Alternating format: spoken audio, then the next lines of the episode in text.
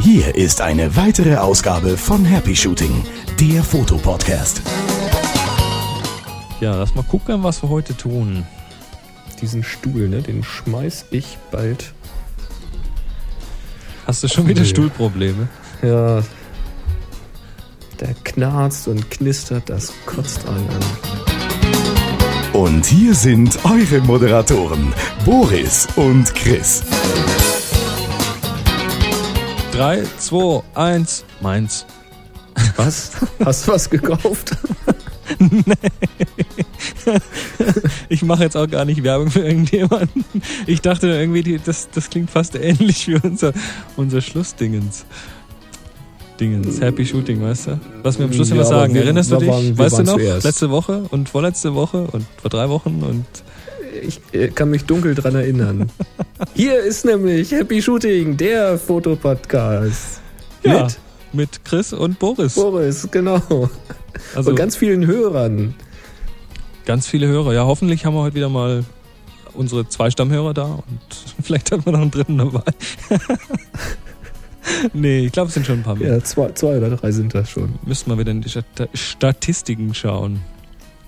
Ich gucke da Genau. so selten rein. Ist ja auch Ah. Haupt, Haupt, Hauptsache, die, die es hören, denen gefällt's. Das ist ja die Hauptsache. Ein paar mehr Hörer können natürlich nie schaden. Nein, nicht. Wem's wirklich gut gefällt, es gibt natürlich nach wie vor für euch die Möglichkeit, auf podster.de Sternchen zu vergeben. Da gibt's einen Link von unserer Homepage hin. Und diese Sternchen, die sind ganz, ganz wichtig, weil dann sieht man uns auch ganz oben in den Charts und das, ja, das Sichtbarkeit ist einfach das Wichtige. Übrigens, was ich bei podstar.de im Forum gelesen habe, war eine Frage eines Podcast-Newcomers, eines Hörers. Und der hatte gefragt, wie denn das mit den Podcasts funktioniert, ob man die eigentlich, ob das rechtlich überhaupt erlaubt ist, dass man die runterlädt und oder kopiert. Aber sicher. Und da möchte ich an dieser Stelle einfach nochmal alle, die das hier gerade zum ersten Mal hören, sagen, ihr macht das jetzt legal, auch wenn das nicht so viel Spaß macht, vielleicht, wie illegale Sachen, aber das ist alles völlig legal. Ihr dürft es runterladen, so oft wie ihr wollt, ihr dürft es kopieren, so oft wie ihr wollt, ihr dürft es auf CD brennen und euren Freunden und Bekannten mitnehmen, was immer ihr wollt. Wir freuen uns. Tja. Und wir freuen uns auch, wenn ihr euch bei einem Workshop anmeldet. Wir haben nämlich jetzt endlich alle vier Termine. Mach Sachen. Jawohl! Wir haben ja gesagt, dieses Jahr vier Workshops. Jawohl. Und von diesen vier Workshops gab es bisher nur drei, wo ihr euch anmelden konntet. Jetzt gibt's den vierten und ähm, ja, mein, mein, mein großes Mundwerk wieder von wegen Anfang Oktober, das hat natürlich dann wieder gar nicht hingehauen für den Wegen Tetris, ne? wegen Tetris, ja genau. Richtig. Mein Kalender sieht, also ich habe ich hab mir mangels einer, einer guten Jahresübersicht, ich suche immer noch einen Kalender für Mac OS oder OS X oder OS 10, egal, wo, wo man noch so eine richtig gute Jahresübersicht machen kann, wo man Ich so das Jahr auch. durchplanen kann. Wenn es sowas gibt, wenn irgendjemand da draußen sowas weiß, dann bitte, bitte her, info at happyshooting.de, das ist so wichtig mittlerweile. Ich habe jetzt mir ein, ein Spreadsheet gemacht, also so eine Tabelle, in der ich dann irgendwie mir die Monate reingemalt habe und dort jetzt anfange, irgendwelche Zellen, Hintergründe grün und blau und rot und gelb zu machen, nur um dann irgendwelche Termine da rein zu tun. Das, das sieht wirklich mittlerweile aus wie Tetris, das ist unglaublich. Also mein Tetris-Kalender hat mir den 10. bis zum 13. Juli noch zusätzlich rausgelassen. Also wir haben jetzt vier Termine im, vom 13. bis 16. März in Nordheim. Da ganz schnell anmelden, weil der ist ja bald und da kommen auch ganz Richtig. viele Anmeldungen. Tübingen habt ihr noch ein bisschen mehr Zeit, aber auch nicht mehr so viel, weil da wird's auch schon richtig voll. Das ist dann vom 24. bis 27. Mai, vom 10. bis 13. Juli dann wieder in Tübingen. Also ab jetzt könnt ihr da auch Da euch gibt es übrigens anmelden. auch schon die ersten Anmeldungen. Oh, da muss ich doch gleich mal Mhm. schauen. Und von 18. bis 21. Oktober dann wieder in Nordheim. So, genug für die Workshops für diese Show. März, Mai, Juli, Oktober. Sonst Mehr gibt's auf www.happyshooting.de slash Workshop. Richtig, damit jetzt aber genug, sonst kriegen wir wieder Schimpfe, dass wir zu viel über die Workshops reden. Dann lass uns doch lieber über Hörertreffen reden, denn da gibt's bald wieder eins. Genau, da gibt's bald wieder eins und zwar wurde das im Forum angeregt und dann hat mir irgendwie vorgestern Rebecca auf die Schulter geklopft und meinte, du, ähm, sollen wir da nicht hingehen? In Basel am 22.03., das ist ein September, äh, das ist ein Samstag im März. Ja, und da habe ich meinen Kalender aufgemacht und habe festgestellt, das ist genau zwischen zwei Workshops. Also ja. ich mache ich mach da nämlich dann auf der anderen Seite von dem, von dem Hörertreffen mache ich dann nochmal einen Workshop und zwar mache ich ja nur nicht nur die Happy Shooting Workshops, sondern auch für Tipps from the Top Floor auf Englisch Workshops, auch hier in Deutschland wohlgemerkt ein paar. Also wer englischsprachigen mhm. Workshop will, der kann mal auf tipsfromthetopfloor.com schauen. Da gibt's dann auch noch mal ein paar Termine. No, ja, in den nächsten Tagen. Die sind noch nicht ganz öffentlich, aber die kommen dann demnächst. Also wer gleichzeitig fotografieren und Englisch lernen will, der ist dann da richtig. Also auf jeden Fall. Da werden aber keine Wörter auf Deutsch erklärt, oder? Ich kann die eh nicht auf Deutsch, weißt du doch. also wir haben auf jeden Fall, ähm, so wie es aussieht, scheint das jetzt am 22.03. Samstag äh, stattzufinden in Basel. Die Details werden gerade im Forum ausgemacht. Da linken wir natürlich auch von den Shownotes hin, damit ihr euch da einklinken könnt.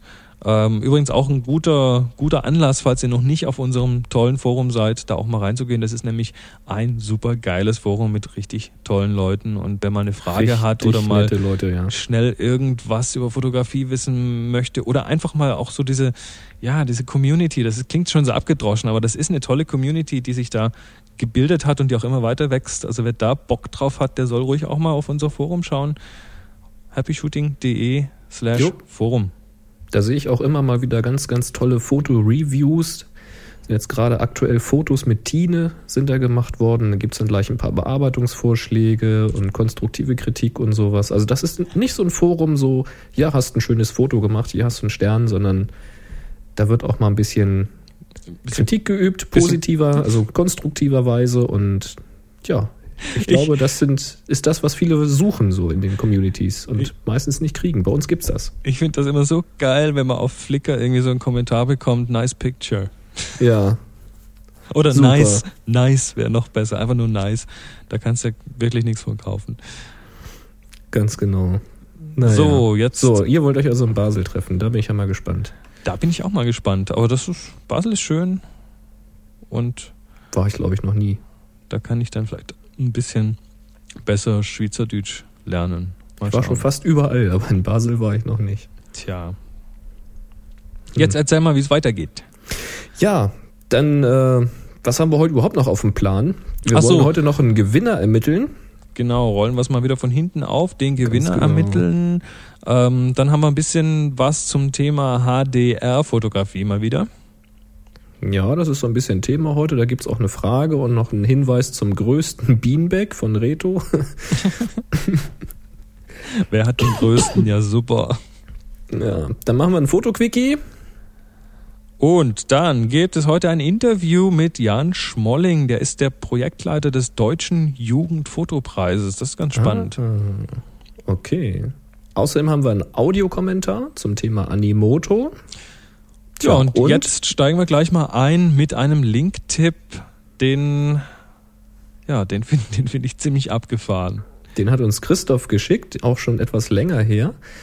Ähm, er schreibt, hallo Boris und Chris, habe gerade den folgenden Link bei spiegel.de gefunden http eines Tages.spiegel.de Statik Autor Album ist das jetzt nicht alles ja, das Auge der Formel 1 HTML Huh, ne, also guckt einfach auf happyshooting.de, da werde ich das wieder in die Show Notes stellen. Um die Bilder zu sehen, muss man im Reiter oben auf Dokumente klicken. Sehr coole Bilderserie mit Vergleichsbildern heute und früher. Man fragt sich, wie die damals mit manuellem Fokus überhaupt so fotografieren konnten.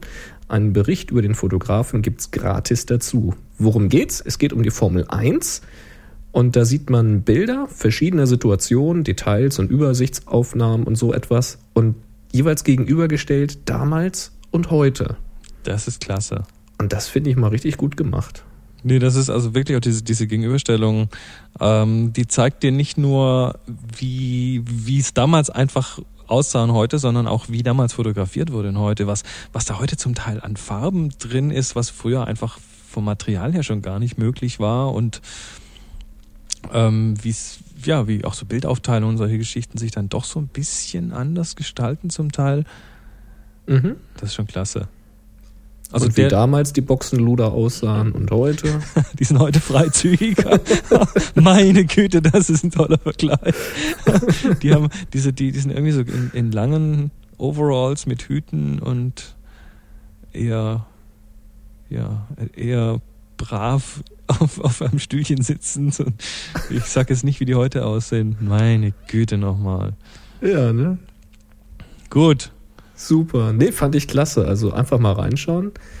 Ist übrigens vielleicht auch mal eine ganz gute Idee. Also wenn ihr zu Hause alte Fotos findet von eurer Familie oder von eurer Gegend, wo ihr wohnt, Stadt oder Dorf, wie auch immer, ja, dann guckt euch diese Bilder doch mal genauer an, schnappt euch einfach mal fünf, sechs Stück davon und dann macht mal ein Bild von heute. Versucht mal die, dieselbe Szene zu finden, dieselbe Stelle zu finden, wo das Bild gemacht wurde. Oder wenn es Porträts sind, dann nimmt halt mal eure Familie, wie sie heute ist. Also sprich dann den, wie ist es dann? Der, der Enkel, der Enkel vom Enkel, ist das dann Urenkel? Ja, ich weiß es nicht. Also, ihr ja. wisst schon, was ich meine. Versucht einfach mal die Situation nochmal nachzustellen und so eine Gegenüberstellung zu machen. Das ist eine schöne Herausforderung. Jo, und nu hören wir Jens. Habe ich übrigens gesagt, ich habe mal hier die Gegend, wo ich hier wohne, ne? Wir haben hier so eine Straße, so eine Querverbindung zwischen zwei Dörfern, so an der Stadt an Nordheim vorbei. Und ähm, da ist mal ein ganz bekanntes oder von einem bekannten Maler ein Bild gefunden worden, also ein Gemälde. Und da ist eine Szene drauf, wie ein Picknick gemacht wird von einer Familie auf einer Wiese mit Blick auf Wiebrechtshausen. Und das ist genau da, wo jetzt diese Straße lang führt. Also wenn man sich hier auskennt, dann sieht man das sofort und sieht Wiebrechtshausen mit der Klostermauer und so weiter. Witzig. Also die haben schon damals dann halt gemalt und nicht fotografiert und genauso die Stellen, wo man heute auch ein Foto machen würde. Ist echt witzig. Ja, naja, es, es, gibt einfach Dinge, die von gewissen Stellen aus richtig gut aussehen. Es gibt auch Dinge, ja. die du von gewissen Stellen aus nicht fotografieren darfst oder es nicht kommerziell machen darfst. Da gibt es zum Beispiel in äh, Manhattan gibt's dieses Flatiron Building. Das ist so ein dreieckiges Gebäude und das sieht von einer Seite aus so ganz flach aus und ähm, das darfst du nicht mhm. verkaufen, wenn du es von da fotografiert hast, weil das irgendwie geschützt ist, dieser, dieser Blickwinkel. Guck an. Jo. Ist lustig, ein aber ein jetzt, Blickwinkel. Genau, jetzt aber doch endlich mal den Audiokommentar vom Jens. Ja, hallo, hier ist Jens aus Dessau. Ich möchte einen Audiokommentar zu Folge 63 abgeben. Dort wurde Animoto angesprochen, sozusagen die etwas andere Slideshow. In den Shownotes sind Links zu Beispielen zu finden. Ich denke, sollte sich jeder anschauen, der seine Fotos irgendwie kurzweilig präsentieren möchte. Ich wollte zu Weihnachten eine Geschenk-DVD erstellen. Das erste Problem dabei war die Bezahlung. Entgegen den in unseren Breiten eher unüblichen Zahlungsmethoden konnten wir uns aber per Mail recht schnell auf PayPal einigen. Das zweite Problem stellte sich dann beim Hochladen der Musik heraus. Ein Musikstück konnte maximal 10 Minuten lang sein. Da die Bildfolge dem Rhythmus der Musik folgt, gibt es keine feste Anzahl an Fotos pro Video. Das Ergebnis hängt vielmehr von der Anzahl hochgeladener Bilder oder eben doch der Länge des Musikstückes ab, also je nachdem, was eher erreicht wird. Bei der von mir genutzten eher langsamen Musik waren das immerhin noch ungefähr 50 Bilder pro Minute. Die kamen dafür recht kurzweilig rüber. Nun hatte ich mir vorgenommen, stolze ca. 1000 Fotos unterzubringen. Bei herkömmlichen Präsentationstechniken denke ich, wäre das eher absolut undenkbar. Ich kaufte also drei Kredits für 9 US-Dollar. Das sind zur damaligen Zeit 6,45 Euro gewesen. Schnitt dann zu Hause die Teilvideos mit meinem PC zu einem zusammen, Vorspann davor gepackt und so weiter. Wer also noch ein spektakuläres Geschenk für wenig Geld sucht, nochmal in den Shownotes zur Folge 63 blättern. Die Leute nannten sich Animoto. Ja, das finde ich mal eine schöne Geschenkidee. Absolut. 6,45, drei Clips. Du hast auch mal was ausprobiert, ne? Ich habe mal mit der mit der Free-Version, wo du so eine halbe Minute machen kannst, ah, okay. gespielt und ja, schon eindrucksvoll. Also macht, die machen dann einen ziemlich guten Job für, für vollautomatisch. Ich hätte an manchen Stellen hätte ich gerne noch ein bisschen ähm, ja noch ein bisschen mehr Einfluss gehabt, weil es dann doch an manchen Ecken nicht so synchron mit der Musik war, wie ich es gerne hätte. Aber ich denke mal, mhm. ähm, so für einen gewissen Rahmen von Musik und eine gewisse Anzahl Bilder kannst du richtig tolles Zeug mitmachen. Das ist cool. Was ich jetzt auch schon, ich weiß gar nicht, ob das in dem in den, in den äh, Kommentaren war, irgendjemand hatte geschrieben, dass ihm die Bildfolgen noch zu hektisch waren, trotz eben ruhiger Musik die sind ja, gehen ja relativ zur Sache da. Mm, ja. Und er hat das dann wohl einfach genommen, diesen Clip, hat die Musik wohl abgeschaltet und hat es dann eben langsamer ablaufen lassen, also quasi in das Videoschnittprogramm geladen und dort nochmal verlangsamt und nochmal neu vertont. Mhm. Fand ich eigentlich auch eine ganz nette Idee. Kann man ja, natürlich also, auch nicht bis ins Unendliche treiben, aber. Nö, wenn man sowas hat, kann man ja mal mit rumspielen.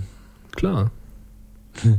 es ist lustig. Also ist auf jeden Fall auch mal auch mal nur mit der Gratis-Version ein bisschen rumzuspielen, finde ich schon. Es ist schon ein Hingucker, also muss man schon sagen. Und vor allem geht's ja ganz flott, weil du, du musst ja keine Bilder hochladen, du kannst einfach auf deine Flickr-Bilder zeigen und dann klappt das schon. So. Apropos zeigen.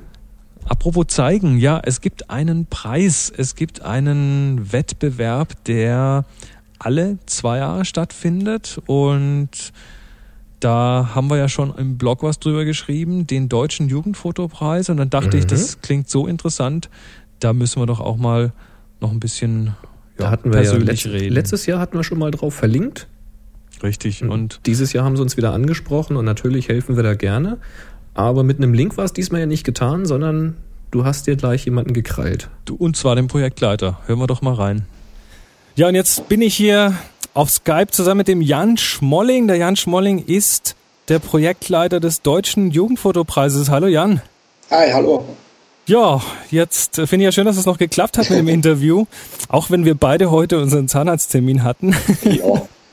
ähm, was ist denn der Deutsche Jugendfotopreis? Erzähl doch einfach mal so ein bisschen. Ja, was ist der Deutsche Jugendfotopreis? Ähm, ich glaube, es ist in der Tat der einzige regelmäßige Fotowettbewerb für junge Leute, der ähm, eben diese Kontinuität hat. Der ist ja seit ach, irgendwann im letzten Jahrtausend ist der ge gegründet worden. Echt so Dann, alt schon? Ja, irrsinnig alt. Also ich glaube 1961 ist er gestartet wow. und äh, ich glaube, er war eigentlich auch so der aller, allererste äh, Medienwettbewerb für Jugendliche, für Kinder und so. Also eigentlich, ja, eine ziemlich traditionsreiche Veranstaltung, aber ich glaube ein, nach wie vor eine ganz aktuelle. Wer hat den denn ursprünglich mal losgetreten? Ui, ich war ja nicht dabei. Ne? ich auch nicht, mit Sicherheit. Aber, aber, was ich so nachgelesen habe von meinen Vor-, Vor-, Vorgängern, äh, also ich glaube, der eigentliche Impuls kam damals von dem damaligen Leiter der Fotokina Bilderschauen, vom ah. Professor Elfritz Gruber. Einige werden ihn vielleicht noch kennen, so hoffe ich zumindest. Und das war eben 1961. Es gab in den 50er Jahren, muss man schon sagen, auf der Fotokina durchaus auch Jugendfotowettbewerbe. So. Aber keinen sozusagen öffentlich finanzierten, regelmäßigen Wettbewerb wie den Deutschen Jugendfotopreis. Und dann sagte man sich, oder der Fritz Gruber sagte damals, das wäre doch was, das muss man doch machen. Die jungen Leute, die müssen irgendwie stärker an die Fotografie rangeführt werden. Ja, und er hat damals irgendwie wohl das Bundesjugendministerium, das hieß damals noch ein bisschen anders, jedenfalls ähm, dieses Ministerium hat er überzeugt und ja, dieses Ministerium finanziert den Wettbewerb bis heute. Wow, so du, du sagst äh, für junge Leute, was ist denn so der jüngste Teilnehmer, was sind die ältesten Teilnehmer, die an dem Wettbewerb teilnehmen? Ja, das kann man natürlich, also die, die, Ältesten, das ist ganz einfach. Die Ältesten dürfen 25 sein. Okay. 25, das ist das Limit. Und zwar eben auch äh, keine Profis und keine sozusagen, ja, Studenten gehen natürlich, vollkommen klar, logisch, ne, aber keine Profis. Punkt 1. Was sind die Jüngsten? Das ist eine Frage, die kann man gleich nochmal so richtig äh, oder könnte man so richtig groß diskutieren. Sie wurde groß diskutiert vor zwei Jahren beim letzten Jugendfotopreis.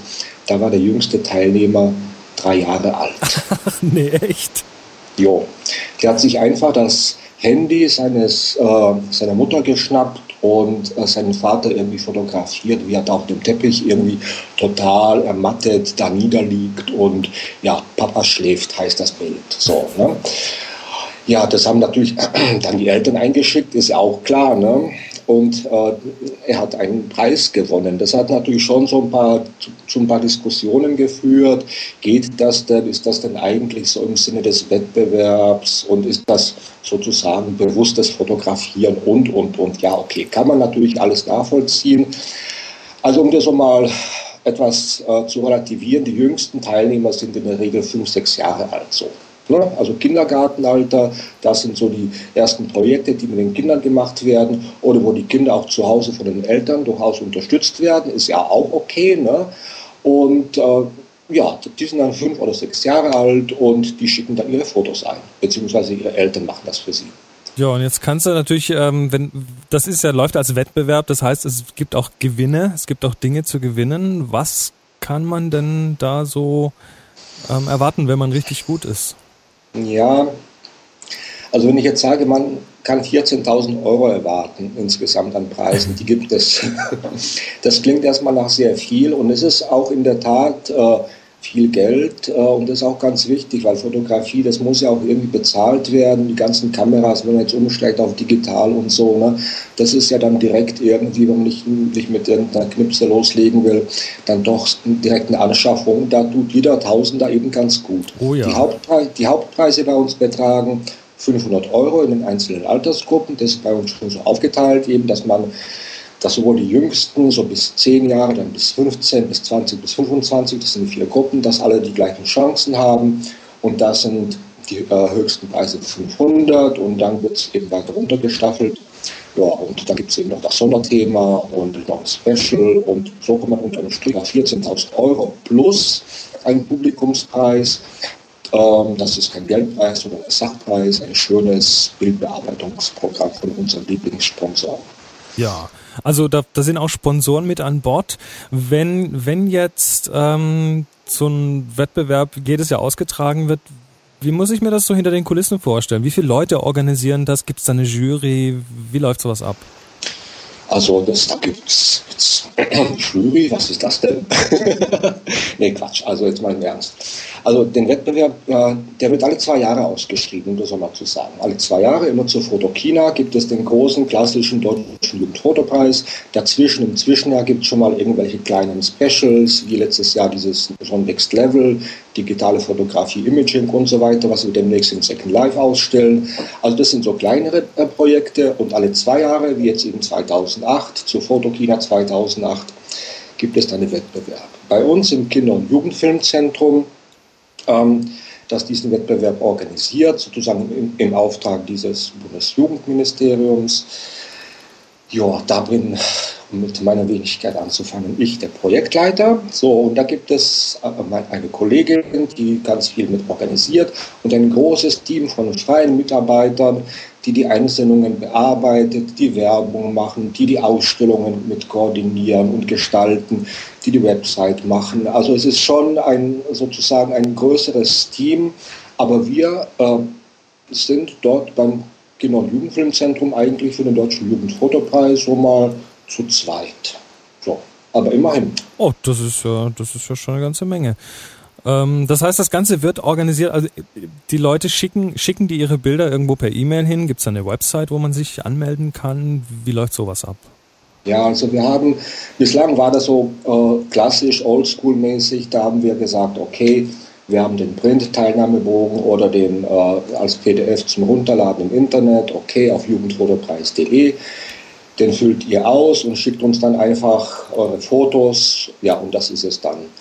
Jetzt haben wir letztes Jahr mit vielen Teilnehmern gesprochen und die haben gesagt, ja, die anderen, die, ähm, die anderen Wettbewerbe, die laufen ja auch online und könnt ihr nicht auch das irgendwie so einrichten. Und ja, da haben wir in diesem Jahr das zum ersten Mal kombiniert gemacht. Also man kann quasi die Bilder klassisch als äh, Vergrößerung einschicken, oder man kann sie bei uns uploaden über die Homepage. Das geht also nicht per E-Mail, sondern über so ein Upload-Verfahren und so weiter. Ist aber ganz einfach. Das, das heißt auch wahrscheinlich, dass es dieses Jahr mehr Teilnehmer geben wird als sonst, weil das ist ja dann schon ein Stück einfacher.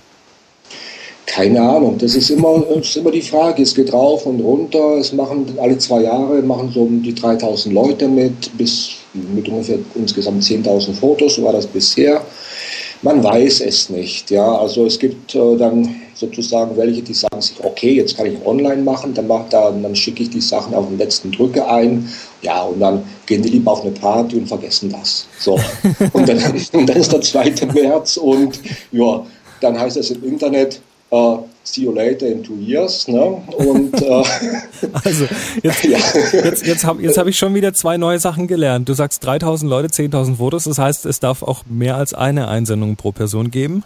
Ja, genau. Also äh, es können in diesem Jahr wie gesagt, es gibt drei Bereiche. Es gibt sozusagen einen Bereich, wo man wirklich das einschicken kann, was man selber toll findet und unabhängig vom Thema. Und dann gibt es eben ein Sonderthema, das heißt ganz schön alt. Da geht es also im weitesten Sinne um, ja klar, um das Alter, aber jetzt nicht um alte Menschen und wie, äh, um alles, alles möglich, was die, was, was die Leute mit alt eben assoziieren und vielleicht eben auch schön finden.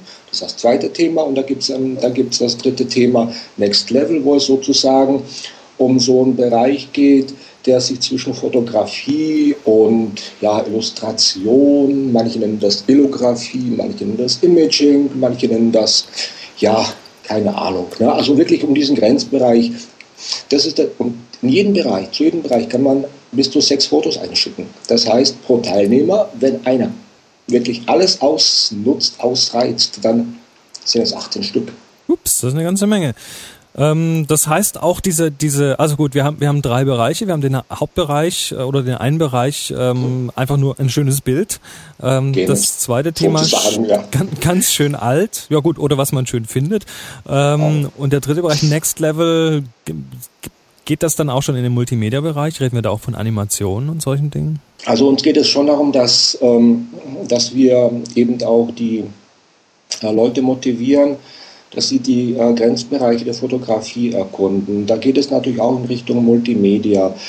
Da geht es um äh, Animationen, da geht es um ähm, ja, Fotografieren äh, ohne Kamera. Also früher hat man ja schon mal sozusagen, also das ist ja ein altes Thema eigentlich, sozusagen in der Fotografie nicht, hat man ja schon mal irgendwelche, naja, manche werden es noch kennen, Fotogramme oder Chemogramme und so ein Gedöns im Fotolabor gemacht und oder Fotomontagen. Oder Fotomontagen, so, ja. okay, Fotomontage ist ja sozusagen schon sehr so imagingmäßig, aber man kann natürlich noch mehr machen. Man kann tatsächlich Bilder direkt im Computer generieren, also fotorealistische Bilder. Das ist, äh, man, man, man braucht vielleicht gar keine Kamera mehr. Und das ist für uns einfach dieser spannende Gedanke, also uns geht es jetzt einerseits schon darum, äh, äh, Leute an, die, an das Medium irgendwie äh, ranzuführen, einerseits und ihnen zu sagen, hey, hier gibt es einen Wettbewerb, da könnt ihr mit euren abgefahrenen Bildern, die vielleicht sonst keine mag in der Schule, wo alle sagen, total strange und so, bei denen könnt ihr bei uns, mit den, mit den Bildern könnt ihr bei uns punkten, weil die, genau diese subjektiven und ungewöhnlichen Sichtweisen sind bei uns gefragt. Aber ich finde auch, äh, dass man sich grundsätzlich mit der Sprache der Bilder beschäftigen muss. Und ähm, wird ja so viel von, von irgendwelchen Versäumnissen der Schulen im sprachlichen Bereich und so weiter immer ständig diskutiert und da werden neue Programme aufgelegt. Aber die Sprache der Bilder zum Beispiel, ja, das ist, das wird, äh, also in, zu meiner Schulzeit zumindest war das nie ein richtiges Thema, ja. Und ich finde, Fotografie als Ausdrucksmittel, also als Sprache, ist eine ganz wichtige Sache. Und da geht es um das Bild. Und ob das Bild jetzt sozusagen computergeneriert ist und fotorealistisch wirkt, ja, das ist, das ist nochmal ein anderes Thema. Und das geht bei uns auch. Da hatten wir vor zwei, drei Jahren also immer wieder eigentlich super Sachen. Nicht so viele natürlich, das ist, das ist natürlich ein Spezialgebiet, aber tolle Sachen, wo die Leute am Computer irgendwelche Szenarien entworfen haben. Und ja, das finden wir auch klasse, natürlich. So, das zweite, was ich gelernt habe vorhin, war, dass äh, es gibt einen Einsendeschluss und das ist der 1. März. Jo, nicht mehr lange. Nicht mehr lange, ja, ist noch ein knapper Monat, wenn diese ja. Sendung hier on air ist sozusagen. Äh, wie lange machst du das schon, diese Projektleitung? Ui, schon. ich mache das schon 15 Jahre.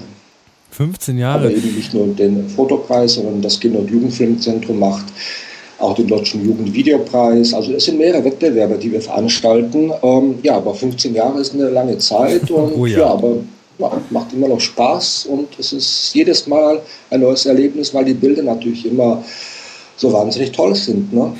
Gibt es irgendwas aus diesen 15 Jahren, die du das jetzt organisierst, ähm, was dir besonders in Erinnerung geblieben ist, ein Teilnehmer oder irgendeine Begebenheit rund um, um den Jugendfotopreis? Mein, da gibt es natürlich ganz viel. Was, was fällt mir denn da so ein?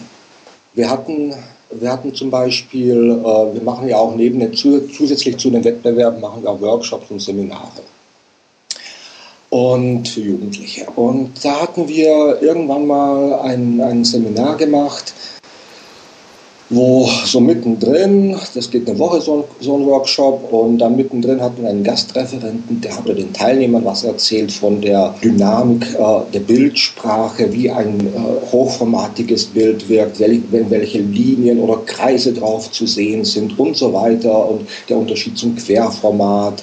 So. Und äh, der Referent, der war grandios, muss man sagen. Die Leute haben gebannt zugehört und er hat wirklich äh, tolle Beispielbilder gezeigt. Und am nächsten Tag sind die Leute losgezogen. Und der Workshop, der war irgendwie so im ländlichen Gebiet, so irgendwo in Hessen. Und ähm, wir sind auf den Bauernhof äh, gegangen. Da sollte irgendwie ein Kalb das Lebenslicht erblicken. So, und was passierte? Die kommen nach Hause, also wieder zum, zurück zu, dem, äh, zu, der, zu der Tagungsstätte, entwickeln die Filme, wir gucken uns dann abends die Kontaktabzüge an und dann sehe ich auf allen Kontaktabzügen überhaupt nichts von dieser Geburt. Nichts, sondern den Stall von innen, nur dynamische Bilder, stürzende Linien, höchste Bilddramatik und eigentlich nirgends sozusagen das Thema. Ja, und das war schon irgendwie total kurios, weil die Leute, die waren dann irgendwie von diesem Vortrag so fasziniert, dass die überhaupt nicht mehr auf das eigentliche Thema geachtet haben, aber dafür, dafür ganz andere tolle Bilder gemacht haben. Das, war, das waren erste nicht tolle Serien, die da entstanden sind. Ja, aber vom eigentlichen Thema da war überhaupt nichts mehr zu sehen. Ja, das ist so, kann passieren. Das, das passiert uns auch manchmal. Wir, wir geben ja auch ja auch alle, alle 14 Tage ein Thema raus, eine ja. Aufgabe raus an die Zuhörer und ähm, das ist schon mal interessant zu sehen, was da kommt.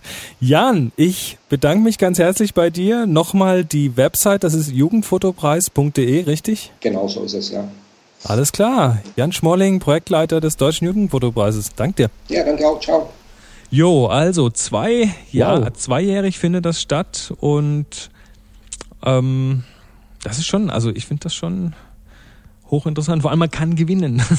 Das ist ja hier in, in diesem unseren unserem Lande ist es ja gar nicht unwichtig, dass man auch ein bisschen was gewinnen kann. Also da gibt's wie gesagt diese mehreren Kategorien und der Hauptpreis pro Kategorie ist dann 500 Euro. Das reicht dann das auch schon für ein ordentliches Objektiv. Oder? Ja. ja. Ja, aber auch, cool. auch die Möglichkeit, einfach mal seine Bilder auch ähm, zu zeigen und bis zu pro Bereich sechs Fotos und drei Bereiche, also bis zu 18 Fotos pro Person und das Ganze endlich auch mit online einsenden. Also könnte ich mir vorstellen. Ich, ich, könnte mir vorstellen, die kriegen schon ganz gute Arbeit dieses Mal, weil es dann doch irgendwie einfacher. Also, jugendfotopreis.de. Nee, also genau. Wie war das jetzt? Was hat er gesagt mit den, mit den Jahren? Ab, ab, ab wann? Oder bis wann? Ach so, ich mal mitmachen? 5, nee, du, du nicht mehr, ich auch nicht mehr. Wir sind schon zu, zu alt. 25 Jahre ist das ähm, äußerste okay, Alter. Mhm. Also über 25 Jahre geht nichts. Und der 1. März 2008, also jetzt ranhalten, ist dann der Einsendeschluss. Na, Tja. da geht doch was. Das wird uns natürlich freuen, wenn jetzt ein Happy Shooting-Hörer da irgendeinen Preis abräumen würde, oder? das das können, würden wir groß rausbringen. Ja. Mann. Also ran. Also, Jetzt, jetzt bist du wieder dran. Mit dem. Ja. Achso, wir haben ja wieder ein Foto. Quickie. Ja, Boris. Und? Chris. Happy Shooting. Ja, heute zum Thema nicht so viel nachdenken. Das kommt jetzt vielleicht einigen entgegen. Das, das, Mir zum Beispiel. Das, wollte ich gerade sagen, das kannst du doch besonders gut, oder? ja. Äh, nachdenken? Womit? Achso. Ja. Und zwar, wenn ihr schnelle Situationen habt, also Kirche klingt jetzt blöd, kann aber sehr schnell sein. Zum Beispiel ähm, eine Trauung oder ähnliches. Wo Schnelltrauung Las Vegas, genau. Ja, nee, das meine ich, ja, natürlich auch. Aber weißt du, du, du, manchmal ist es dieser eine Blick, wenn das Paar sich anguckt oder sowas, das hast du nur in diesem einen Augenblick. Also Timing. Wo, ja, genau. Oder du, du hast eine Party irgendwo und jemand macht irgendwas völlig abgedrehtes. Du hast Kinder, die rumtoben und da passiert was ganz Lustiges. Die machen ja manchmal dann auch die Erwachsenen so nach. Das sieht dann besonders lustig aus oder finden gerade irgendeine neue Bewegung raus. denkt nicht so viel nach, knallt einfach mal die Automatik rein und macht einfach Fotos. Haltet diese, diese Gesten, die Mimik fest. Und ähm, das ist manchmal besser, als jetzt stundenlang ein perfektes Bild zu komponieren und dann sind die Leute weg. Denn äh, das ist mir schon ein paar Mal aufgefallen, dass so manch einer eben die schönsten Momente verpasst wegen langweiliger und langwieriger Einstellung an der Kamera. So, ach, muss ich jetzt noch ISO hier und ah, mache ich vielleicht die Schärfentiefe ein bisschen geringer. Ach, schade, jetzt ist der Hund schon wieder weg. Das ist aber auch dumm. Also einfach mal draufhalten, auch wenn das vielleicht nur ein 30% Foto wird oder nur ein 40% Foto wird. Das ist völlig egal. Ihr habt es. Und der Witz ist, immer wieder sieht man das im, im Forum, äh, da sieht man Fotos, die sehen bombastisch aus. Die sind natürlich bearbeitet worden, aber die sehen bombastisch aus. Und wenn man dann manchmal sieht, was die Quelle dieser Bilder war, dann sagt man nur noch wow. Also ich will nicht sagen, dass man aus Scheiße Gold machen kann. Das ist sicherlich erstmal nicht so. Aber wenn man dann ein Foto hat, wo man sagt, hey, das sieht so klasse aus, da guckt er so lustig, dann lohnt es sich einfach auch mal da zwei oder drei Tage lang dran rumzudoktern, bis dann doch noch was richtig Schönes rauskommt, was man ein bisschen größer ausdrucken kann. Aber ihr habt es auf jeden Fall. Und wichtigste Regel, gefällt es dir, dann ist es auch gut. Und lasst euch da bloß von niemandem irgendetwas anderes einreden. Richtig. Ich habe Das ist mal so mein Tipp. Ein guter Tipp, ein sehr guter Tipp. Und ich habe ich hab das kürzlich übrigens auch abends, war ich auf einer Party, einer Hochzeitsparty und habe dann für das Brautpaar als Geschenk quasi die ähm, Fotos gemacht auf der Party. Mhm. Und da waren auch, ich meine, da war wenig Licht und das war, ja, da war so ein DJ mit, mit, mit bunten Lichtern, also das war verdammt schwierig, da überhaupt was ordentliches hinzubekommen und dann höchste ISO, ISO 3200 und äh, ein 50 Millimeter auf 1,4 Blende weit offen, einfach um da überhaupt noch ein bisschen ähm, eine, eine äh, Verschlusszeiten hinzubekommen, die dann auch wirklich noch halbwegs handhaltbar sind. Mhm. Und oh, war das schwierig. Und dann waren auch wirklich eine Menge von den Bildern einfach böse verwackelt oder dann muss man halt einige wegschmeißen und manche waren auch nicht so perfekt scharf, weil mit Blende 1,4 da hast du dann schon einen winzigen Schärfentiefe-Bereich. Oh ja. Rutscht man dann schon ganz gerne mal weg, aber die Augenblicke, die machen es dann aus letztendlich in dem, Ja. in dem Zusammenhang. Und das ist manchmal viel wichtiger als ein perfektes Foto. So, wie geht's weiter? HDR, HDR, HDR. HDR, Thema HDR. Wir hatten es schon ein paar Mal, aber da ihr nicht müde werdet, uns Fragen zu diesem Thema zu schicken, wollen wir das gerne nochmal ansprechen. Hier eine Mail von Reto mal wieder. Der ist sehr fleißig. Hallo Boris, hallo Chris. Er schreibt übrigens auch noch was zum Thema Beanbag. Das fand ich besonders lustig. Er schreibt nämlich, euer Podcast hat mir schon so manchen Autobahnkilometer verkürzt und echte Entscheidungshilfe gegeben. Hm, wobei wohl. Dabei meine ich besonders den mittlerweile legendären Stativ-Dreiteiler von Boris. Super, danke. Sehr witzig. Ja, ich habe einen Hinweis auf Aushilfsstative. Damit meine kleine Tochter nicht meint, ihr Vater heißt Nikon und hat einen schwarzen Kopf mit nur einem Auge, lagere ich mittlerweile die Kamera auf dem Stillkissen. Das ist wohl der größte Beanbag diesseits der Alpen, aber Not macht erfinderisch. Ein Stillkissen, wie, wie ist, ist jetzt ist, das ist mir jetzt gar nicht so präsent, wie so ein Stillkissen aussieht, aber Nicht? Das sind Nee. meistens diese größeren, etwas längeren, diese länglichen Kissen. Aber auch so Beanbag-mäßig mit was gefüllt? Mm, Ja, aber nicht wie ein Bienenberg so dick gefüllt, sondern da ist halt, was nicht, womit die gefüllt sind, so Stoff okay. halt irgendwie. Ist lustig. Tja, der größte Bienenberg diesseits der Alpen, sehr schön. Ja, aber er fragt weiter. Meine kurze Frage. Wenn ich ein HDR von etwas machen möchte, brauche ich, in Klammern laut meiner Programmdokumentation, mindestens drei absolut identische Bildausschnitte mit unterschiedlicher Belichtung. Gibt es, aus, gibt es aus eurer Erfahrung etwas einzuwenden, aus ein und demselben RAW die benötigten Ausgangsbilder abzuleiten? Vielen Dank für eure Mühe, die ihr euch jede Woche macht, die ihr euch jede Woche macht. Jede Moche wacht. Was spreche ich heute? 3, 2, 1, Happy Shooting, Reto. Das PS, bla bla bla, bester. Podcast, bla bla bla, von Anfang an dabei, bla bla bla, keine Folge verpasst, bla bla bla. Das übliche habe ich mir verkniffen, denn das versteht sich doch von selbst. Also das hat Kommen er so geschrieben, bla bla bla. Ja, ich habe das nicht gekürzt hier, das steht so. Ähm, ja, Reto, zu deiner Frage. Ähm, Programmdokumentation. Äh, ich bin da immer ein bisschen bei diesem Thema so zwiegespalten. Also erstmal, wenn da irgendwo steht, du brauchst mindestens drei absolut identische Bildausschnitte, dann stimmt das ja erstmal nicht. Denn zum einen, wenn du ein RAW machst, dann hast du schon mal einen höheren Dynamikumfang, als du hinterher im JPEG darstellen kannst. Also reicht im Grunde genommen auch erstmal ein RAW. Da kann man auch schon was mitmachen. Es geht aber auch mit zweien, es geht mit dreien, du kannst aber auch vier nehmen oder du kannst fünf, vielleicht nimmst du sechs, manche nehmen sieben. Ich habe auch schon welche gesehen, die nehmen acht. Und dann habe ich neulich im Forum gelesen, hat einer neun genommen und das ist nur noch getoppt worden von einem, der zehn Fotos genommen. Wow. Ja, was übrigens wichtig ist, also was ich damit sagen will, es gibt da keine festen Regeln. Was wichtig ist, wenn man mehrere Belichtungen macht, dann macht diese verschiedenen Belichtungen mit unterschiedlicher Belichtungszeit und lasst die Blende in Ruhe, weil, Sonst? wie ihr ja schon am Anfang mal gelernt habt, mit der Blende, da beeinflusst ihr die Schärfentiefe. Und das wäre jetzt sehr unglücklich, wenn ihr jetzt mehrere Aufnahmen übereinander legt, wo einfach unterschiedliche Bereiche im Bild scharf sind. Das gibt zwar auch lustige Effekte und das kann man auch bewusst einsetzen, aber das ist bei HDR eher nicht gewünscht. Also spielt stattdessen mit der Belichtungszeit, dann äh, ist die Schärfentiefe gleich. Das ist Punkt eins. So. Und wenn man jetzt nur ein RAW nehmen würde, das muss man übrigens auch manchmal, aber das kann ich nachher noch erzählen. Wenn man jetzt ein RAW nimmt und du leitest daraus verschiedene Belichtungen ab, was ja durchaus im Rahmen der Möglichkeiten gegeben ist, dann hast du aber ein Problem, weil nämlich das Rauschen immer identisch ist bei jedem dieser Bilder. Und wenn du die übereinander legst, dann kann es passieren, dass du das Rauschen sogar noch verstärkst damit. Das muss man also ausprobieren. Das kann manchmal ganz gut sein, manchmal aber auch nicht. Du Und kannst- manchmal, wie gesagt, kann es nötig sein, nämlich wenn sich irgendwas im Bild schnell bewegt hat. Manchmal darfst du es aber nicht tun.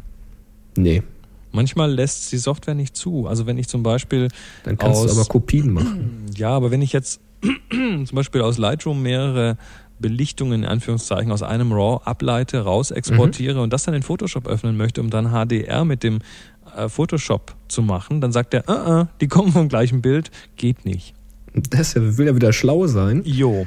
Da musst du Photomatix nehmen, damit geht das. Jo.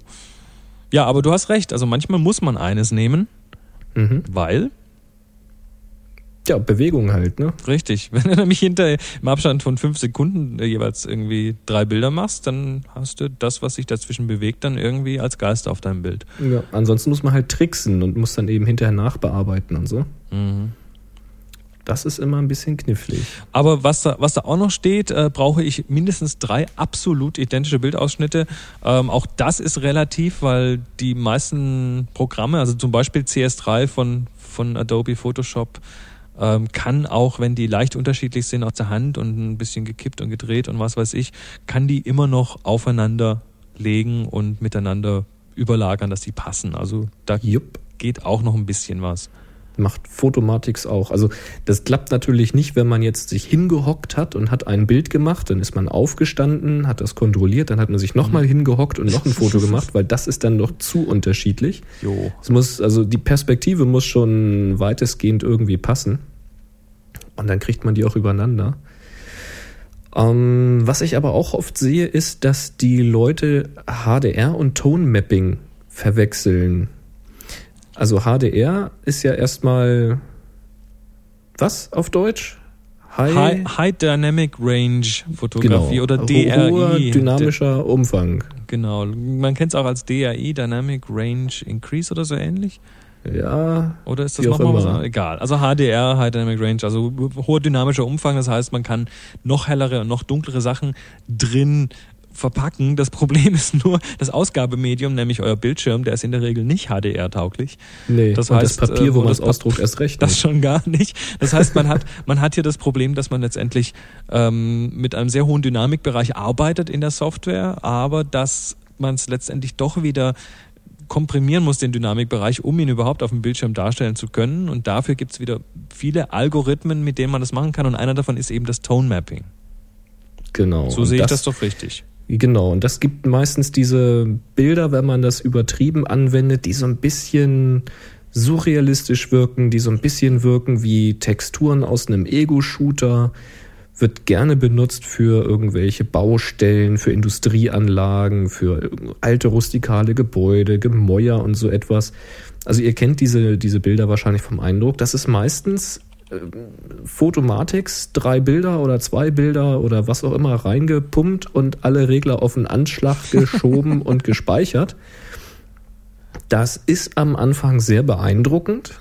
Das gebe ich ja auch zu. Das wird aber schnell Aber langweilig. ja, meistens ist es zu viel des Guten. Also wenn man so ein Tone-Mapping halt machen möchte, das kann ja durchaus gerechtfertigt sein, dann lohnt es sich da ein bisschen Fingerspitzengefühl reinzusetzen und zum Beispiel Photomatics ist halt sehr, sehr bekannt dafür, diese Bilder aus Photomatics nur als, ja, als Rohmaterial zu verwenden, die da hinterher rauskommen und die eben mit GIMP, mit Photoshop oder PaintShop Pro oder was auch immer ihr habt, dann eben noch weiter zu bearbeiten.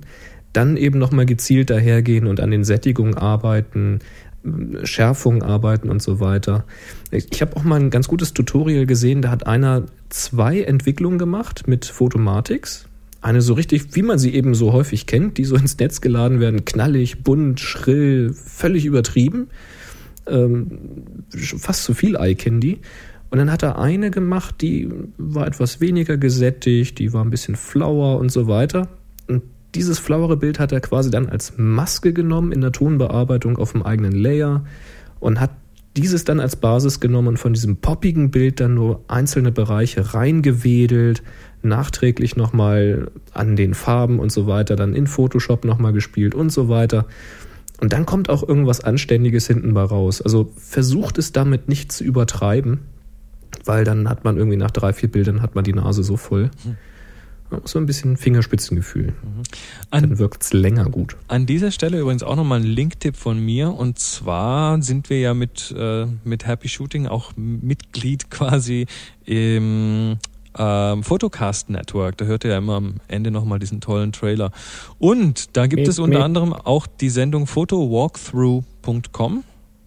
Wer des Englischen mächtig ist, der möge doch da mal hingehen. Der John, John Arnold. Arnold, der hat eine komplette, ich glaube sogar eine mehrteilige, der macht einen Videopodcast zum Thema Nachbearbeitung und der hat einen mehrteiligen ähm, Übersicht über, ich, ich glaube, ich habe es nicht alles gesehen, aber ich glaube über verschiedene HDR-Tools und wie man mit denen umgeht und hat dann Beispielbilder genommen und ähm, so richtig Schritt für Schritt da mal das Ganze ausprobiert. Man muss halt ein bisschen Englisch können, aber das lohnt sich. photowalkthrough.com, da linken wir natürlich auch hin von den Shownotes auf happyshooting.de. Cool. Schreibst du es mir noch rein, sonst vergesse ich es wieder. Habe ich, hab ich gerade schon gemacht. Hast du schon gemacht? Das ist geil. So, jetzt hast du aber die ganze Zeit von Photomatics ge- geredet. Ähm, Ja. Das muss ja, das muss Das ja nicht kostet immer Geld. gleich Geld kosten.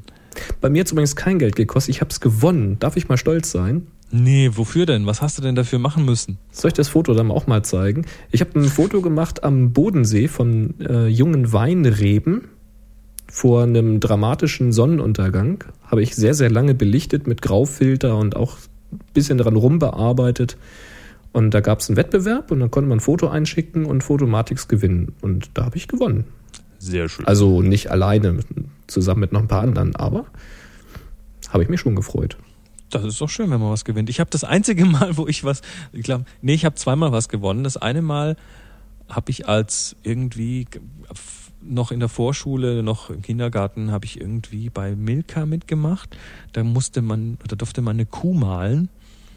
Und ich habe dann die lila war, dann was gewonnen. Nein, und ich habe ich so ungefähr, und ich habe dann als einen von, ich glaube, 1000 Trostpreisen habe ich dann eine, Oh. eine, eine, eine Tafel Milka Vollmilch bekommen.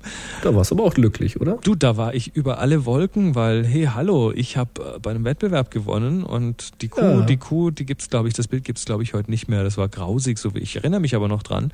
Und eines Tages kam plötzlich der, der Postbote bei uns zu Hause vorbei und hat mir ein Skateboard gebracht. Nein. Und dann hat sich herausgestellt, ich wusste über von, von, von nichts, überhaupt nichts. Dann kommt plötzlich dieses Skateboard an und dann habe ich ähm, ja mich erstmal groß gewonnen. Also hier mit Schreiben, hallo, lieber Gewinner, toll, für danke für das, für die Teilnahme und so weiter. Dann hat sich herausgestellt, dass mein kleiner Bruder Peter damals für, für die gesamte Familie da Kärtchen eingeschickt hat, Aha. um das Skateboard zu gewinnen. Ähm, ja, aber er ist dann doch nicht zum Skater geworden. Hauptsache gewonnen. naja, ich war schön. Ich, ich hätte da eh, also ich bin auch, ich bin, ich bin nicht so der Skater-Typ, ich weiß nicht. Ich auch Ich nicht. durfte das aber früher auch nicht. Also das, da war meine Mutter, die hat immer irgendwie, der, der Nachbarsjunge, der hatte immer offene Ellbogen und mal einen Gips am Arm und so und mit seinem, damals hieß das noch Rollbrett, als ich klein war. Und ähm, tja, da hatten die, da hatten die Rollen auch noch keine Kugellager und so. oh, was? Das war noch Also ich bin ja auch schon auf einem gefahren, aber da war ich auch noch Kind. Also so viel älter bist du jetzt aber auch nicht. ja. Wo bist du denn aufgewachsen, sag mal? Du, ganz, ganz, Rollbrett. ganz behütet. Rollbrett hieß das, ja? In meiner Kindheit auch ganz jung war. Ja. Scheiße. Hattet ihr denn schon Go-Karts? Ja, da hatte ich einen, ja. Ja. Ja. Also ich meine nicht diese Catcars, ich meine die großen, die Go-Karts. Ach so, nee, ich hatte einen Catcar. Ja. Und später hatte ich ein Bonanza-Rad. Oh, So ich mit, fahre mit dem Bonanza durch die ganze Stadt. so mit, so mit. Schaltung in der Mitte und so. Na so klar, so einer, und Fuchsschwanz hinten dran. ja, da hatte ich leider, glaube ich, keinen. Nee. Ich bin mir nicht Hast du so einen sicher. großen Bügel wenigstens dran gemacht?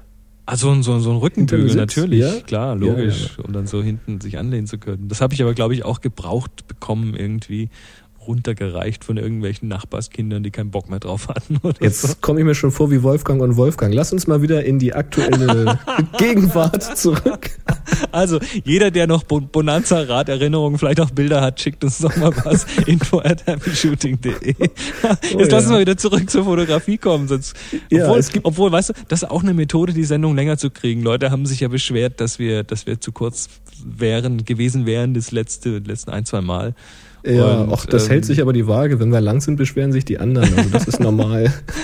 Also, hiermit, hiermit Ja. ähm, zum Showstrecken eine Anekdote aus dem Leben. Jetzt aber, jetzt aber, hallo, Pixelmatic zu teuer, was jetzt auflos Thema? Fotomatics, ja. Äh, Dirk, hat, Fotomatics. ja, Dirk hat einen Linktipp, nämlich zum Thema HDRI-Tool kostenlos.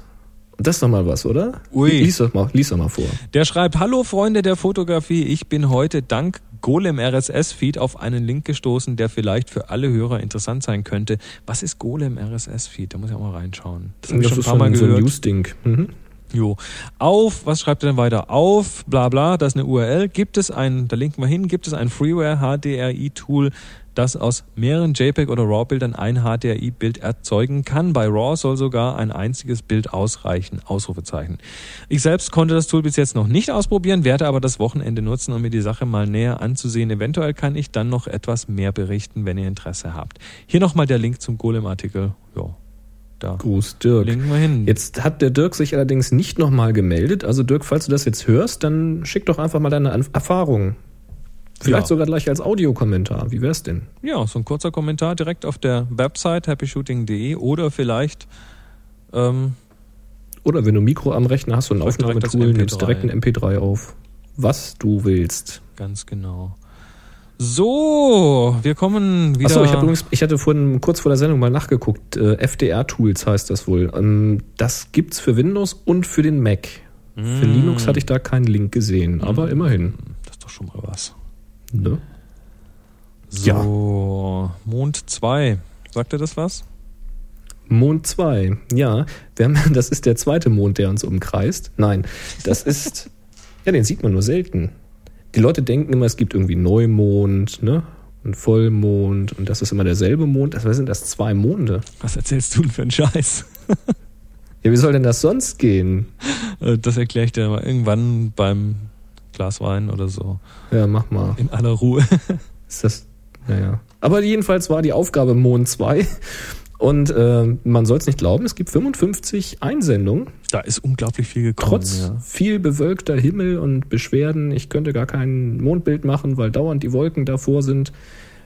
Offenbar hat es bei einigen geklappt und manche waren dann doch wieder kreativ tätig, finde ich eigentlich auch gar nicht schlecht.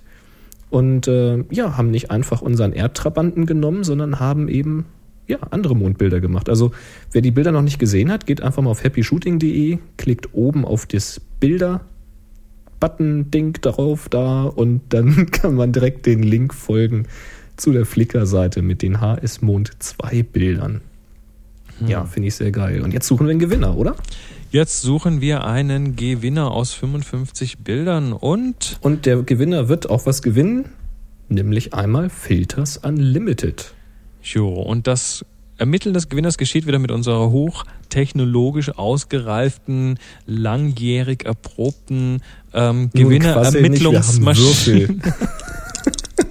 Aber wer, das ist das Lustige, also wer jetzt die Folge auch erst gerade hört oder die alten noch nicht gehört hat, ähm, das ging lange hin und her. Wir hatten erst einen Zufallsgenerator und dann meinte jemand, ja, dann würfelt das doch einfach mal aus.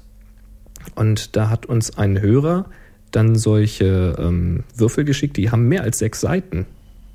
Ja, und da kann man zwei davon, Zehn- und wenn man die Seiten. zusammenbastelt, dann kann man alle Zahlen von 1, nee, von 0 bis, von 0? Von 0 bis 100 kann man alle Zahlen, und 0 Jo. bis 99 quasi Genau, würfeln. kann man machen. Das heißt, wir würfeln wir jetzt, die jetzt. 5, einen aus 55 aus und ähm, wer fängt denn an? Wer ist denn heute dran? Soll ich mal anfangen? Na, mach du mal. Ähm, 28. Na, da haben wir doch schon einen. Oh, hier, Oh. 12, 18, 24, 7, 28. Ha! Holzmond von Shatti 2008. Shatti 2 habe ich auch. Jo, dann sind wir ja richtig.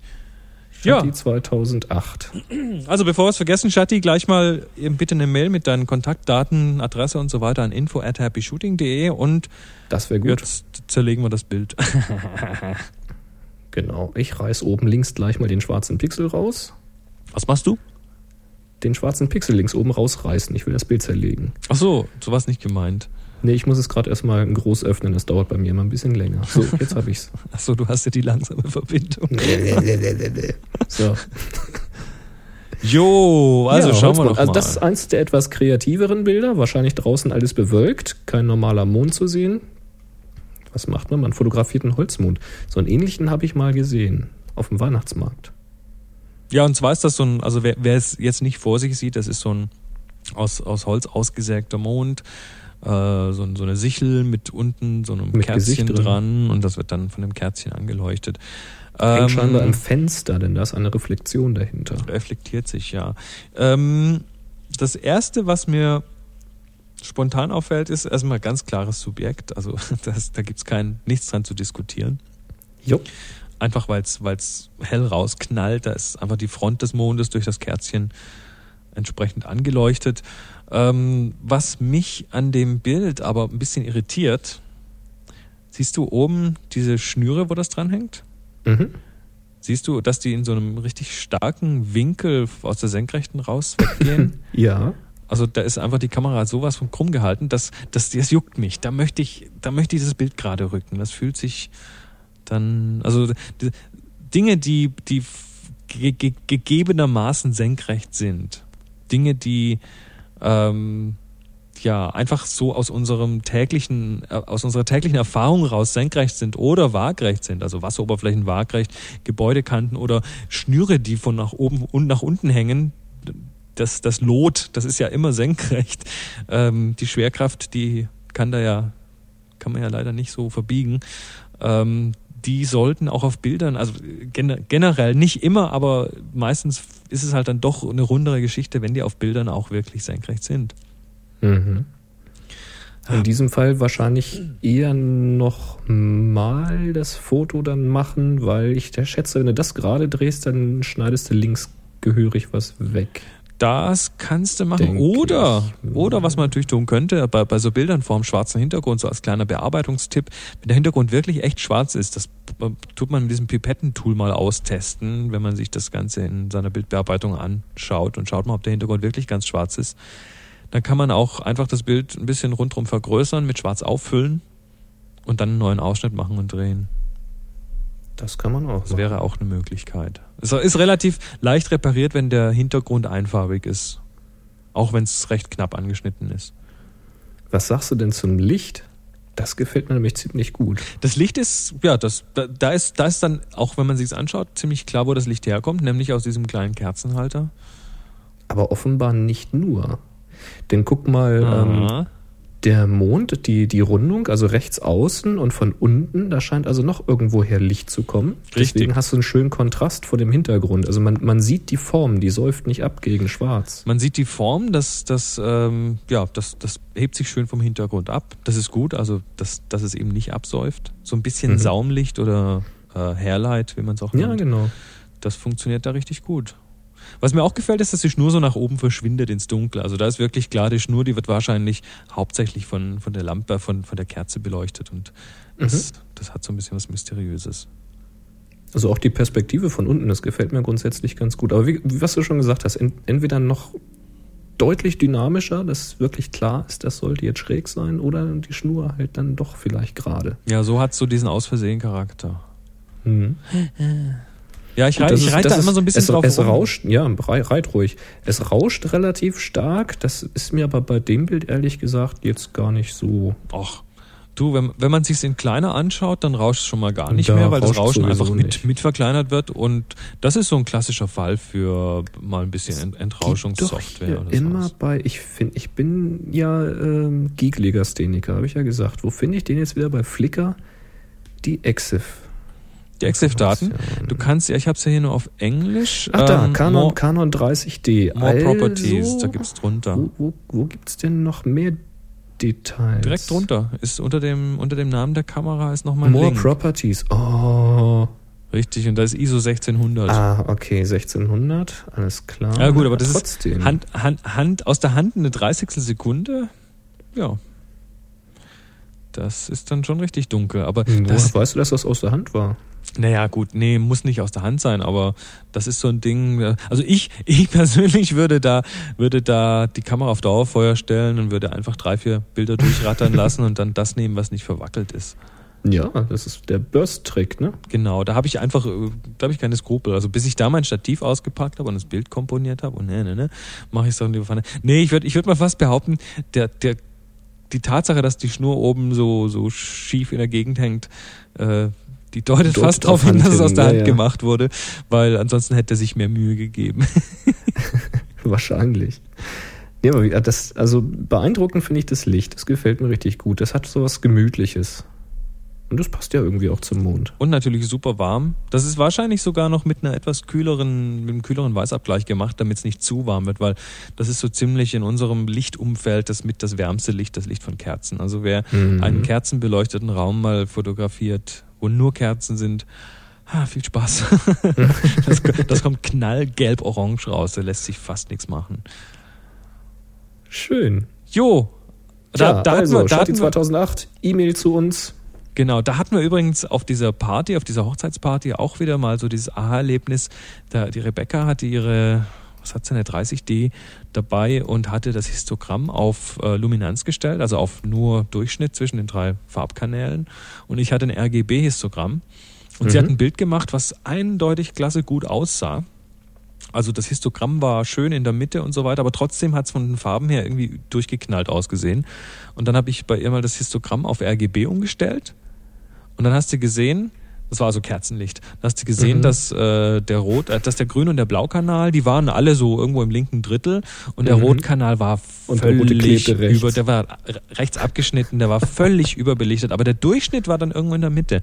Also Ja. wenn ihr, wenn ihr die Möglichkeit habt, an eurer Kamera ein RGB-Histogramm einzustellen, dann tut das, mal. Das kann sehr, sehr hilfreich sein. Jo. Ich habe mal drei Bilder exemplarisch rausgesucht, zu denen ich jetzt im Einzelnen gar nichts sagen will, sondern alle haben ungefähr dieselbe Problematik. Es geht um eben den richtigen Mond, der unsere Erde umkreist, einmal im Monat ungefähr. Und ähm, ja, das ist einmal das Bild Moon von Germay. Da sieht man eine weiße Scheibe, das auch ein Autoscheinwerfer sein könnte, vor Wolken, das auch Nebel oder Qualm sein könnte. Ähm, sehr stimmungsvoll, wegen dem Licht mit den Wolken, gefällt mir unheimlich gut, aber der Mond gnadenlos überbelichtet. Das ist fast unmöglich, so ein Bild. Ja, pass auf, geht weiter. Da haben wir ein The Dark Side of äh, The Dark Side of Moon. Da fehlt mir gerade das The. Ich bin irgendwie Pink Floyd Fan. The Dark Side of Moon von Von? Farfar. Da siehst du auch einen Mond und so ein schmales Wolkenband, was den Mond noch so ansatzweise überdeckt. Ja, habe ich. Da ist das Prinzip schon besser gelöst. Das heißt, der Mond ist nicht so gnadenlos überbelichtet, ganz einfach, weil er eben teilweise auch von den Wolken abgedeckt ist. Das reduziert natürlich erstmal die Helligkeit. Man sieht dann rechts unten, da strahlt er noch über. Da fehlt mir allerdings so ein bisschen die Stimmung von dem erstgenannten Bild, weil es ist halt nur so ein Wolkenschleier und nicht so richtig schöne Aura ringsrum. Die, also bei dem ersten Bild da von Germay, das wirkt richtig 3D, das wirkt, wirkt plastisch irgendwie die Wolken, so in die Tiefe, so ein, ein Loch nach oben. Das gefällt mir ganz gut. Aber wie gesagt, überbelichtet. Bei Fafa nicht ganz so drastisch überbelichtet, aber okay. Und dann das dritte ist Mond 01 von Gemüse.händler. Eure Nicktes, die finde ich immer wieder klasse. Ich suche gerade noch. Moment. Das ist ein Ja. Bild, das ist nicht ganz schwarz, das ist eine Windmühle in der rechten Bildhälfte. Links eine Mondsichel, die völlig überbelichtet ist. Und da hat er selbst genau das Problem geschrieben, weshalb ich diese drei Bilder rausgesucht habe. Er sagt nämlich, er hat das Ganze 30 Sekunden lang belichtet. Das ist zu Blende lang. 4 ISO 100. Und das hat er gemacht, damit eben die Windmühle, also damit die Silhouette sich vor dem Himmel noch abzeichnet. Das war so wahrscheinlich wirklich stockduster draußen. Ähm, das ist auch eine gute Idee und ich finde, das ist auch sehr, sehr gut gelungen. Also denken wir uns den Mond mal weg, dann finde ich das Bild richtig klasse. Das ist wirklich, das ist tiefste Nacht. Das ist nicht blaue Stunde, was sicherlich noch schöner aussieht, aber das hat man auch schon hundertmal gesehen. Ähm, das ist wirklich Nacht und trotzdem sieht man eine Silhouette von der Mühle, finde ich klasse. Äh, das ist gut, aber der Mond ist jetzt natürlich nicht nur überbelichtet, sondern der bewegt sich in 30 Sekunden. Sieht man links auch so Sternenspuren schon. Also wenn man Sterne fotografieren will, 30 Sekunden ist zu lang. Die Jo. bewegen sich. Das ist, also die bewegen sich nicht, sondern wir drehen uns, aber das kommt im Endeffekt auf selbe raus.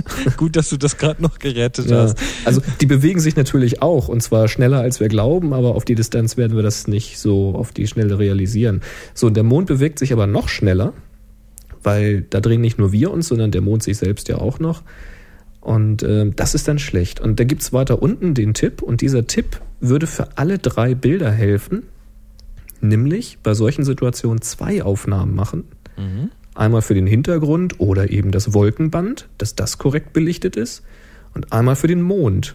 Dann eine sehr kurze Belichtung. Und dann eben mit der Bildbearbeitung nur diesen Mond, diesen kleinen runden Kreis austauschen. Drüber Ja, malen. man muss, man muss ein bisschen frickeln, weil so einfach ist es dann nicht, aber ja, aber das kriegt man schon hin. man kriegt es schon hin, ja. Ja, das ist, das wäre so mein Tipp. Äh, Gerade bei dem erstgenannten, also des Moon von Germay und bei dem letztgenannten Mond 01 von Gemüsehändler, das wäre richtig prickelnd gewesen, finde ich. Weil finde ich beide sehr, sehr, sehr stimmungsvoll. Bei The Dark Side of Moon ist es im Grunde genommen nicht wirklich nötig, weil wie gesagt, da hat er das schon getrickst. Ich unterstelle jetzt mal Absicht, indem er gewartet hat, bis die Wolke vor dem Mond zieht um die Dynamik etwas zurückzunehmen. Na gut. Hast du dir auch noch eins rausgepickt? Ähm, ja, und zwar gibt es auch noch ein überbelichtetes, das ist von Klasa 66, Januarmond. Ähm, Januarmond.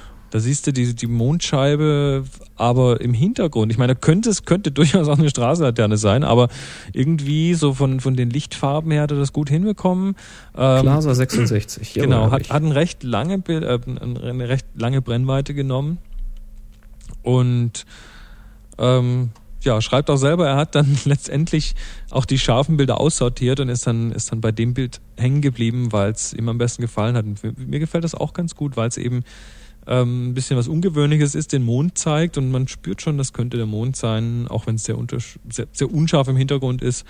Ähm, hat eine gute Stimmung und an der Stelle stört mich es auch gar nicht, dass, dass der Mond jetzt überbelichtet ist. Das macht mir da, Da passt's, weil es sowieso im Unschärfebereich liegt. Das Bild könnte ich mir übrigens ganz gut vorstellen als ja irgendein Titelbild oder sowas, weil links und oben, also so links oben, so das Viertel, na nicht Kann, ganz das kann man einen Viertel, Titel etwa, das ist- reinmachen. Ja, das, da kannst du Text reinschreiben, weißt du? Ich finde es interessant bei dem Bild, dass man, dass man den Mond, also das, da ist das Subjekt auch der Mond, aber der liegt im Unschärfebereich. Das gibt eine interessante Spannung. Ich mach's mir gerade nochmal groß auf. wirkt schon ganz anders. Hm. Ja. Na gut, aber man sieht da auch das mal wieder was digitaltypisches natürlich, das Blooming, wenn man sich den, den Ast anschaut, der da vor dem Mond entlang geht. Der wird also an den Rändern schon von dem Mond überstrahlt. Und da haben wir es üblicherweise, haben wir es da mit, mit, ähm, tja, mit einer ganz digitaltypischen Geschichte, Geschichte zu tun, wo die Pixel um so einen harten Kontrast rum, die sehr viel Licht abbekommen, dann quasi überlaufen in die dunkleren Pixel rein. Also das ist, das, das ist, das ist mit analog hat man da schärfere Ränder und sieht den Ast im Vordergrund doch noch viel deutlicher. Aber egal. Wobei die Frage ist, ob du mit analog dieses Bild überhaupt hingekriegt hättest. Ähm, Kommt auf den Film drauf. also wenn, an. wenn ich mir diese Formel 1 Bilder von, von äh, was wir vorhin drüber geredet haben, anschaue, Ja, dann würde okay. ich sagen, es gibt vermutlich Analogfotografen, die das noch schaffen, ja. ja. Nur gut. ja, Ich würde mal sagen, geile Fotos. das war's für heute. Danke, dass ihr alle mitgemacht habt. Die Aufgabe Schlüssel läuft noch. Da haben wir übrigens einen Kommentar gekriegt ähm, von jemandem, ich habe jetzt den Namen vergessen, dass er es schade findet, dass die letzten Aufgaben so konkret waren. Ähm, Ist Schlüssel Gut, konkret? Und Nee. da wollte ich mich gerade sagen, also die, die zwei Bilder Mond und Brot, die waren ja schon ein bisschen in die konkrete Richtung, weil das eben einige auch einfach gefragt und gefordert haben. Aber Schlüssel, das halte ich für so mehrdeutig. Also da denk mal ein bisschen drüber nach. Da fällt dir bestimmt noch was Gutes ein. Jo, also da fallen mir locker mal fünf verschiedene Sachen ein, mindestens. Minimum. Minimum. Mu. Milka. Da haben wir auch schon einige Einsendungen, das ist gut. Ja, da sind auch schon richtig coole Fotos dabei. Okidoki. Also jetzt, bevor die Sendung mal wieder völlig über die Stränge schlägt, Genau, lass uns einfach schnell Schluss machen. lass uns schnell Schluss machen. Nochmal ganz kurz sei uns erlaubt der Hinweis auf die Workshops in Nordheim, Tübingen, nochmal Tübingen und nochmal Nordheim im März, Mai, Juli und Oktober. Auf happyshooting.de slash workshop gibt es mehr. Ja, ansonsten bleibt uns treu. Danke fürs uns weiter. Danke fürs Runterladen. Brennt uns auf CD und schenkt uns, schenkt uns eurem Kameraclub oder sonst wem. Und in diesem Sinne, Drei, drei, zwei, zwei, eins. Happy, Happy Shooting. Shooting.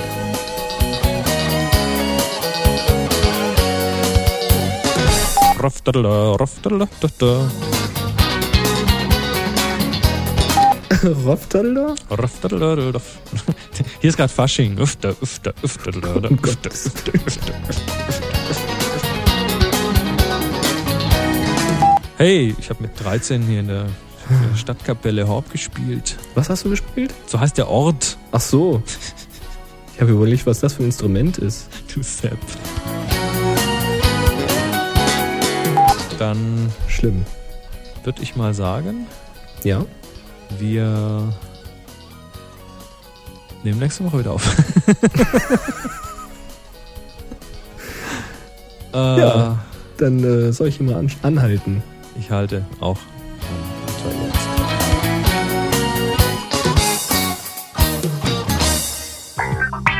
Sie hörten eine weitere Produktion von nsonic www.nsonic.de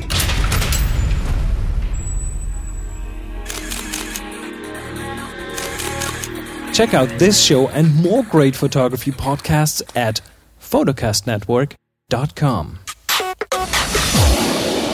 photocastnetwork.com.